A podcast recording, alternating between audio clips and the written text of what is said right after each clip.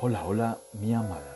Bienvenida a este tu podcast Rayuela, una lectura para mi amada. Recordándote que este podcast es realizado con todo el amor del mundo y cariño para ti. Hoy continuaremos con la lectura de un nuevo relato de este gran escritor llamado Julio Cortázar. Espero sea de tu agrado. Te amo, te amo, te amo con todo mi corazón.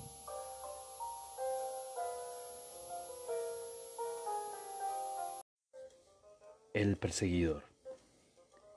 In Memoriam Charlie Parker. Sé fiel hasta la muerte. Apocalipsis 2.10. Oh Make Me a Dylan Thomas.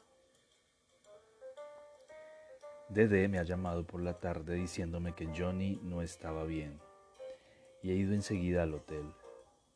Desde hace unos días Johnny y Dede viven en un hotel de la Rue Lagrange, en una pieza del cuarto piso. Me ha bastado ver la puerta de la pieza para darme cuenta de que Johnny está en la peor de las miserias la ventana da a un patio casi negro y a la una de la tarde hay que tener la luz encendida si se quiere leer el diario o verse la cara. No hace frío, pero he encontrado a Johnny envuelto en una frazada, encajado en un roñoso sillón, que larga por todos lados pedazos de estopa amarillenta. Dede está envejecida. El vestido rojo le queda muy mal. Es un vestido para el trabajo para las luces de la escena, en esa pieza del hotel se convierte en una especie de coágulo repugnante. El compañero Bruno es fiel como el mal aliento, ha dicho Johnny a manera de saludo, remontando las rodillas hasta apoyar en ellas el mentón. Dede me ha alcanzado una silla y yo he sacado un paquete de galuz. Traía un frasco de ron en el bolsillo pero no he querido mostrarlo hasta hacerme la idea de lo que pasa. Creo que lo más irritante era la lamparilla con su ojo arrancado colgando del hilo sucio de las moscas. Después de mirarla una o dos veces y ponerme la mano como pantalla, le he preguntado a Dede si no podíamos apagar la lamparilla y arreglarnos con la luz de la ventana. Johnny seguía mis palabras y mis gestos con una gran atención distraída como un gato que mira fijo, pero se ve que está por completo en otra cosa. ¿Qué es otra cosa? Por fin Dede se ha levantado y ha apagado la luz. En lo que quedaba, una mezcla de gris y negro, nos hemos reconocido mejor. Johnny ha sacado una de sus largas manos flacas de debajo de la frazada y yo he sentido la flácida tibieza de su piel. Entonces Dede ha dicho que iba a preparar unos Nescafés. Me ha alegrado saber que por lo menos tiene una lata de Nescafé. Siempre que una persona tiene una lata de Nescafé me doy cuenta de que no está en la última miseria. Todavía puede resistir un poco. Hace un rato que no nos veíamos, le he dicho a Johnny, un mes por lo menos. Tú no haces más que contar el tiempo, me ha contestado de mal humor el primero, el dos, el tres, el veintiuno. A todo le pones un número, tú, y esta es igual. ¿Sabes por qué está furiosa? Porque he perdido el saxo. Tiene razón después de todo. Pero ¿cómo has podido perderlo? Le he preguntado sabiendo en el mismo momento que era justamente lo que no se le puede preguntar a Johnny. En el metro, ha dicho Johnny, para mayor seguridad lo había puesto debajo del asiento. Era magnífico viajar sabiendo que lo tenía debajo de las piernas bien seguro. Se dio cuenta cuando estaba subiendo la escalera del hotel, ha dicho Dede con la voz un poco ronca, y yo tuve que salir como una loca a avisar a los del metro, a la policía. Por el silencio siguiente me he dado cuenta de que ha sido tiempo perdido, pero Johnny ha empezado a reírse como hace él, con una risa más atrás de los dientes y de los labios. Algún pobre infeliz estará tratando de sacarle algún sonido, ha dicho. Y era uno de los peores saxos que he tenido nunca. Se veía que Doc Rodríguez había tocado en él. Estaba completamente deformado por el lado del alma. Como aparato en sí no era malo, pero Rodríguez es capaz de echar a perder un Stradivarius con solamente afinarlo. Y no puedes conseguir otro. Es lo que estamos averiguando, ha dicho Dede. Parece que Rory Friend tiene uno. Lo malo es que el contrato de Johnny... El contrato, ha remedado Johnny. ¿Qué es eso del contrato? Hay que tocar y se acabó. No tengo saxo ni dinero para comprar uno, y los muchachos están igual que yo. Esto último no es cierto, y los tres lo sabemos. Nadie se atreve ya a pedirle prestado un instrumento a Johnny porque lo pierde o acaba con él enseguida. Ha perdido el saxo de Louis Rolling en Burdocks.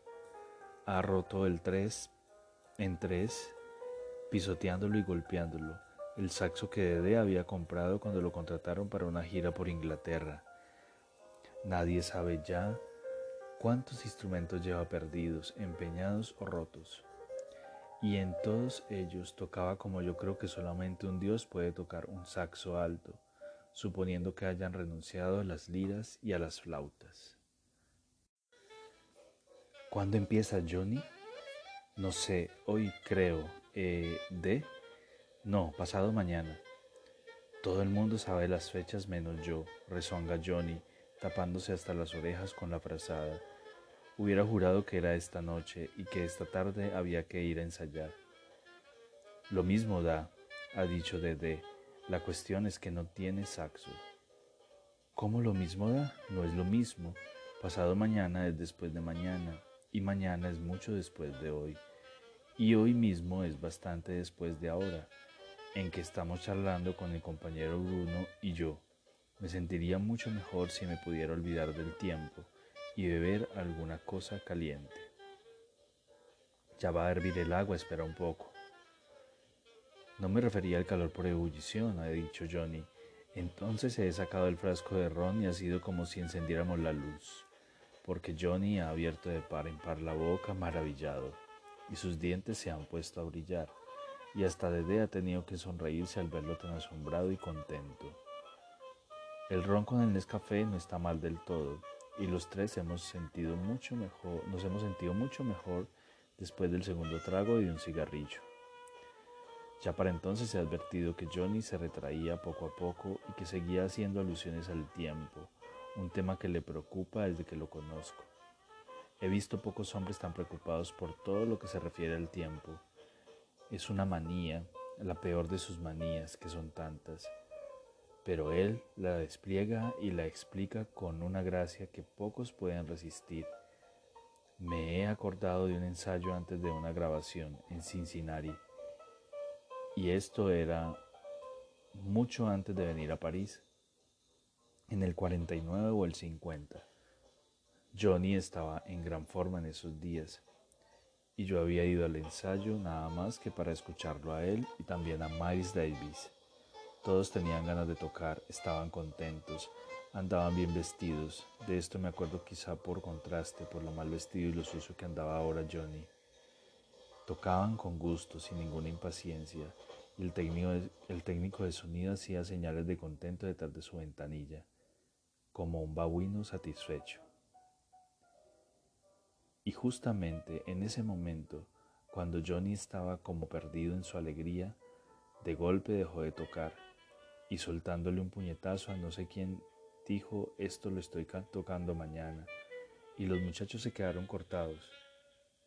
Apenas dos o tres siguieron unos compases, como un tren que tarda en frenar, y Johnny se golpeaba a la frente y repetía, esto ya lo toqué mañana, es horrible, Miles, esto ya lo toqué mañana. Y no lo podían hacer salir de eso. Y a partir de entonces todo anduvo mal. Johnny tocaba sin ganas y deseando irse, a drogarse otra vez, dijo el técnico de sonido muerto de rabia. Y cuando lo vi salir, tambaleándose y con la cara cenicienta, me pregunté si eso iba a durar todavía mucho tiempo. Creo que llamaré al doctor Bernard.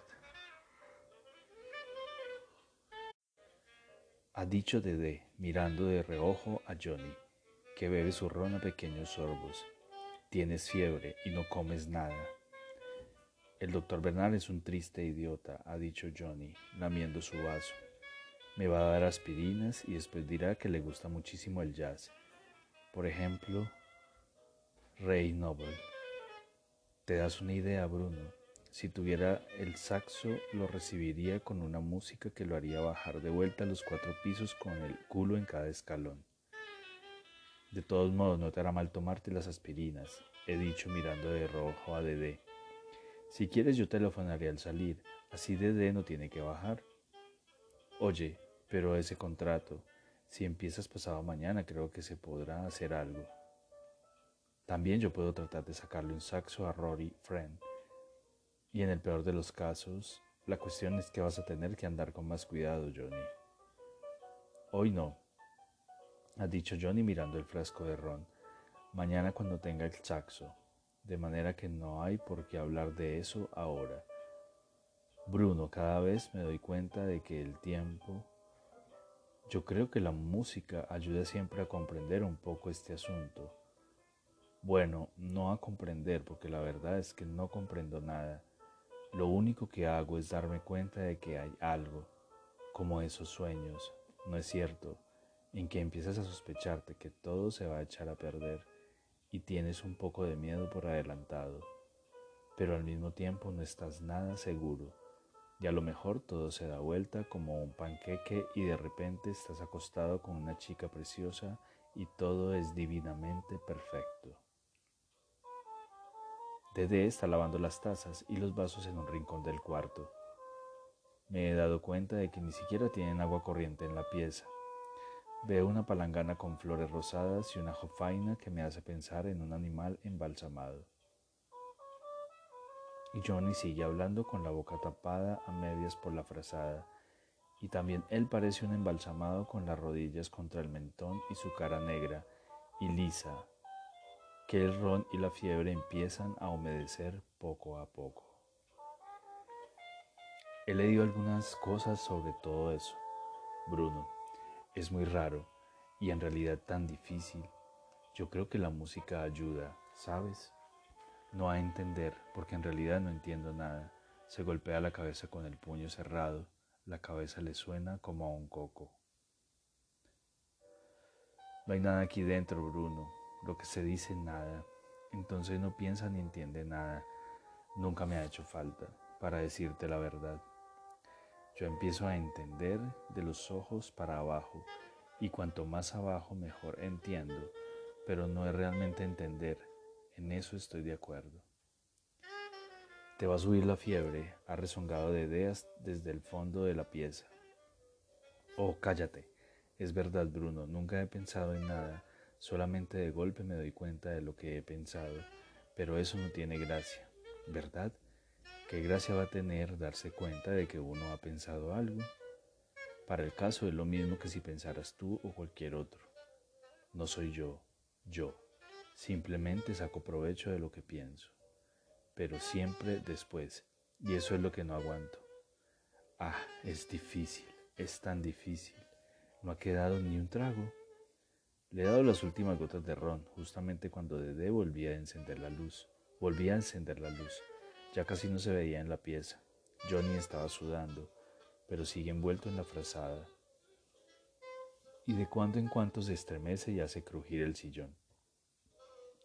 Me di cuenta cuando era muy chico, casi enseguida de aprender a tocar el saxo. En mi casa había siempre un lío de todos los diablos y no se hablaba más que de deudas, de hipotecas. ¿Tú sabes lo que es una hipoteca?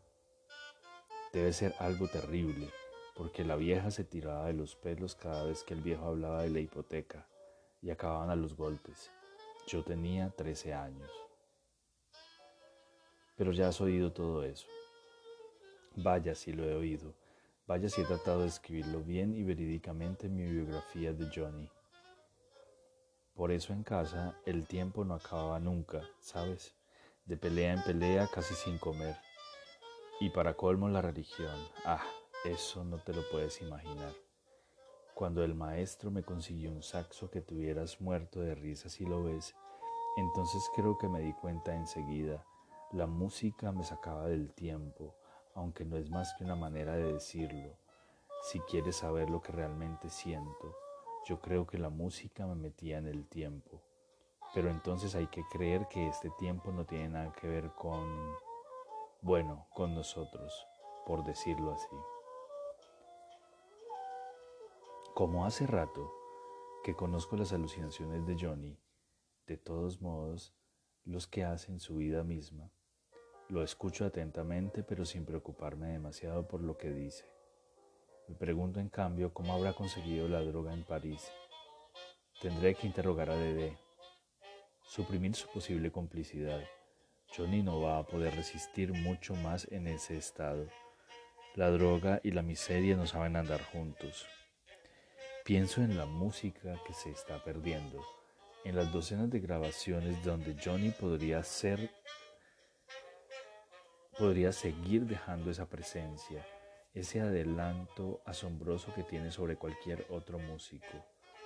Esto lo estoy tocando mañana, me llega de pronto de un sentido clarísimo, porque Johnny siempre está tocando mañana y el resto viene a la saga. En este hoy que él salta sin esfuerzo con las primeras notas de su música. Soy un crítico de jazz lo bastante sensible como para comprender mis limitaciones y me di cuenta de que lo que estoy pensando está por debajo del plano donde el pobre Johnny trata de avanzar con sus frases truncadas, sus suspiros, sus súbitas rabias y sus llantos. A él le importa un bledo que yo lo crea genial. Y nunca se ha envanecido de que su música esté mucho más allá de la que tocan sus compañeros. Pienso melancólicamente que él está al principio de su saxo mientras yo vivo obligado a conformarme con el final. Él es la boca y yo la oreja, por no decir que él la boca y que él es la boca y yo todo crítico. Ay, ese es el triste final de algo que empezó como sabor, como delicia de morder y mascar. La boca se mueve otra vez, golosamente. La gran lengua de Johnny recoge un chorrito de saliva de los labios. Las manos hacen un dibujo en el aire. Bueno, Bruno, si un día lo pudieras escribir, no por mí, entiendes, a mí que me importa, pero debe ser hermoso. Yo siento que debe ser hermoso. Te estaba diciendo que cuando empecé a tocar de chico me di cuenta de que el tiempo cambiaba. Esto se lo conté una vez a Jim y me dijo que todo el mundo se, se siente lo mismo y que cuando uno se abstrae, dijo así, cuando uno se abstrae, pero no, yo no me abstraigo cuando toco, solamente que cambio de lugar. Es como un ascensor, es como en un ascensor. Tú estás en el ascensor hablando con la gente y no sientes nada raro. Y entre tanto pasa el primer piso, el décimo, el veintiuno, y la ciudad se quedó ahí abajo. Y tú estás terminando la frase que habías empezado al entrar y entre las primeras palabras y las últimas hay 52 pisos. Yo me di cuenta cuando empecé a tocar que se entraba en un ascensor, pero era un ascensor de tiempo, si te lo puedo decir así. No creas que me olvidaba de la hipoteca o de la religión. Solamente que en esos momentos la hipoteca y la religión eran como el traje que uno no tiene puesto. Yo sé que el traje está en el ropero, pero a mí no me vas a decirme que en este momento ese traje existe. El traje existe cuando me lo pongo, y la hipoteca y la religión existían cuando terminaba de tocar, y la vieja entraba con el pelo colgándole en mechones y se quejaba de que yo le rompía las orejas con esa música del diablo. Dede ha traído otra taza de Nescafé, pero Johnny mira su vaso vacío. Esto del tiempo es complicado, me agarra por todos lados, me empiezo a dar cuenta poco a poco de que el tiempo no es como una bolsa que se rellena. Quiero decir que aunque cambie el relleno, en la bolsa no cabe más que una cantidad y se acabó. ¿Ves mi valija, Bruno? Caben dos trajes y dos pares de zapatos. Bueno, ahora imagínate que la vacías y después vas a poner de nuevo los dos trajes y los dos pares de zapatos y entonces te, te das cuenta de que solamente caben un traje y un par de zapatos. Pero lo mejor no es eso. Lo mejor es cuando te das cuenta de que puedes meter de que puedes meter una tienda entera en la valija, cientos y cientos de trajes. Como yo meto la música en el tiempo cuando estoy tocando, a veces la música y lo que pienso cuando viajo en el metro, cuando viajas en el metro. Eh, sí, ahí está la cosa, ha dicho sacorrenamente Johnny. El metro es un gran invento, Bruno. Viajando en el metro te das cuenta de todo lo que podría caber en, una en la valija. A lo mejor me perdí, no perdí el saxo por, en el metro, a lo mejor se echaba a reír, tose, y Dede lo mira inquieta, pero él hace gestos y se ríe y tose mezclando todo, sacudiéndose debajo de la frazada como un chimpancé. Le caen lágrimas y se las bebe, sigue riendo. Mejor es no confundir las cosas, dice después de un rato. Lo perdí y se acabó. Pero el metro me ha servido para darme cuenta del truco de la valija. Mira, esto de las cosas elásticas es muy raro. Yo lo siento en todas partes. Todo es elástico, chico. Las cosas que parecen duras tienen una elasticidad. Piensa concentrándose. Una elasticidad retardada, agrega sorprendentemente. Yo hago un gesto de admiración aprobatoria. Bravo, Johnny. El hombre que dice que no es capaz de pensar. Vaya con Johnny. Y ahora estoy realmente interesado por lo que va a decir. Y él se da cuenta y me mira más socarronamente que nunca. ¿Tú crees que podré conseguir otro saxo para tocar pasado mañana, Bruno? Sí, pero tendrás que tener cuidado. Claro, tendré que tener cuidado. Un contrato de un mes, explica la pobre Dede. 15 días en la Boy de Remy, dos conciertos y los discos. Podríamos arreglarnos también. Un contrato de un mes, remeda Johnny con grandes gestos. La Boite de Remy, dos conciertos y los discos. Bebata Bob Bob Bob lo que tiene es sed, una sed, una sed y unas ganas de fumar, de fumar, sobre todo unas ganas de fumar.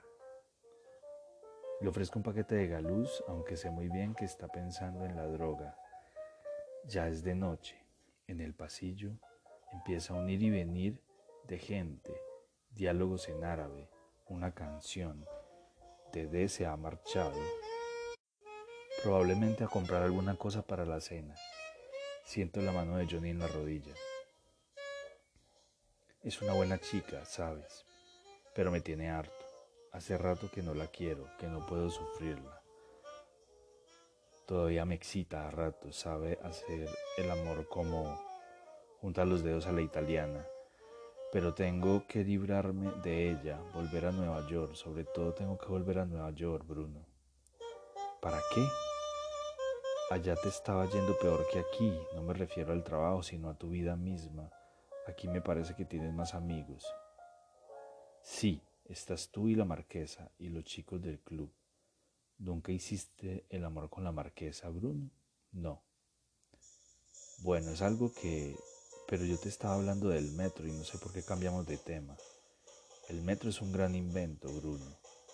Un día empecé a sentir algo en el metro y después me olvidé. Y entonces se repitió dos o tres días después. Y al final me di cuenta. Es fácil de explicar, ¿sabes? Pero es fácil porque en realidad no es la verdadera explicación. La verdadera explicación sencillamente no se puede explicar. Tendrías que tomar el metro y em, esperar a que te ocurra. Aunque me parece que eso solamente me ocurre a mí. Es un poco así, mira. Pero de verdad nunca hiciste el amor con la embarquesa. Le tienes que pedir que se suba al taburete dorado que tiene en el rincón del dormitorio, al lado de una lámpara, y muy bonita, y entonces, va, ya está esa de vuelta. Dede entra con un bulto y mira a Johnny. Tiene más fiebre. Ya telefoné al doctor. Va a venir a las 10. Dice que te quedes tranquilo. Bueno, de acuerdo. Pero antes le voy a contar lo del metro a Bruno. El otro día me di bien cuenta de lo que pasaba. Me puse a pensar en mi vieja, después en Lan y los chicos. Y claro, al momento me parecía que estaba caminando por mi barrio y veía las caras de los muchachos, los de aquel tiempo. No era pensar, me parece que ya te he dicho muchas veces que yo no pienso nunca. Estoy como parado en una esquina viendo pasar lo que pienso, pero no pienso lo que veo. ¿Te das cuenta? Jean dice que todos somos iguales, que en general, así dice, uno no piensa por su cuenta. Pongamos que sea así. La cuestión es que yo había tomado el metro en la estación de San Michel y enseguida me puse a pensar en Lan y los chicos y a ver el barrio. Apenas me senté me puse a pensar en ellos, pero al mismo tiempo me daba cuenta de que estaba en el metro y vi que al cabo de un minuto más o menos llegábamos a Odeón y que la gente entraba y salía. Entonces seguí pensando en Lan y vi a mi vieja cuando volvía de hacer las compras y empecé a verlos a todos, a estar con ellos de una manera hermosísima, como hacía mucho no que no sentía. Los recuerdos son siempre un asco, pero esta vez me gustaba pensar en los chicos y verlos. Si me pongo a contarte todo lo que vi, no lo vas a creer porque tendría para rato. Y eso que ahorraría detalles. Por ejemplo, para decirte una cosa, veía a Alan con un vestido verde que se ponía cuando iba al Club 33 donde yo tocaba con Ham. Veía el vestido con unas cintas, un moño y una especie de adorno al costado y un cuello. No al mismo tiempo, sino que en realidad me estaba paseando alrededor del vestido de Lan y lo miraba despacito. Y después miré la cara de Lan y la de los chicos y después me acordé de que Mai, de Mai que vivía en la pieza de al lado. Y como Mai me había contado la historia de unos caballos salvajes en Colorado, y él que trabajaba en un rancho y hablaba sacando pecho como los domadores de caballos. Johnny ha dicho desde, desde su rincón. Fíjate que solamente te cuento un pedacito de todo lo que estaba pensando y viendo. ¿Cuánto hará que te estoy contando este pedacito? No sé, pongamos unos dos minutos. Pongamos unos dos minutos, remeda Johnny. Dos minutos y te he contado un pedacito nada más. Si te contara todo lo que les vi hacer a los chicos y cómo Ham tocaba Save It, Pretty Mama y yo escuchaba cada nota, entiendes cada nota, y Ham no es de los que se cansan. Y si te contara que también le oí a mi vieja una oración larguísima, donde hablaba de repollos, me parece. Pedía perdón por mi viejo y por mí y decía algo de unos repollos. Bueno, si te contara en detalle todo eso, pasarían más de dos minutos. ¿Eh, Bruno? Si realmente escuchaste y viste todo eso. Pasaría un buen cuarto de hora, le he dicho riéndome. Pasaría un buen cuarto de hora, eh, Bruno. Entonces me vas a decir cómo Puede ser que de repente siento que el metro se para y yo me salgo de mi vieja y, y todo aquello. Y veo que estamos en Saint Germain Express, que queda justo a un minuto y medio de Odeón. Nunca me preocupo demasiado por las cosas que dice Johnny, pero ahora, con su manera de mirarme, he sentido frío. Apenas un minuto y medio por tu tiempo, por el tiempo de esa ha dicho recorosamente Johnny. Y también por el del metro y el de mi reloj, malditos sean. Entonces, ¿cómo puede ser que yo haya estado pensando un cuarto de hora, eh, Bruno? ¿Cómo se puede pensar un cuarto de hora en un minuto y medio? Te juro que ese día no había fumado ni un pedacito, ni una hojita, agrega como un chico que se excusa. Y después me ha vuelto a suceder ahora empieza a suceder en todas partes. Agrega astutamente. Solo en el metro me puedo dar cuenta porque viajar en el metro es como ir, estar metido en un reloj. Las estaciones son dos minutos, ¿comprendes? En ese tiempo de ustedes de ahora pero yo sé que hay otro y he estado pensando, pensando. Se tapa la cara con las manos y tiembla. Yo quisiera haberme ido ya y no sé cómo hacer para despedirme sin que Johnny se resienta, porque es terriblemente susceptible con sus amigos. Si sigue así le van a hacer mal, por lo menos con Dede no va a hablar de esas cosas. Bruno, si yo pudiera solamente vivir como en estos momentos o como cuando estoy tocando y también el tiempo cambia, te das cuenta de lo que podría pasar en un minuto y medio. Entonces un hombre, no solamente yo, sino esa, tú y todos los muchachos, podrían vivir cientos de años. Si encontramos la manera, podríamos vivir mil veces más de lo que estamos viviendo por culpa de los relojes de esa manía de minutos y de pasado mañana. Y aquí termina Rayuela, una lectura para mi amada. Espero te haya gustado. Te amo, te amo con todo mi ser y todo mi corazón. Te amo, mi amada desconocida. Conocerte es el mejor regalo que me ha dado la vida. Te amo.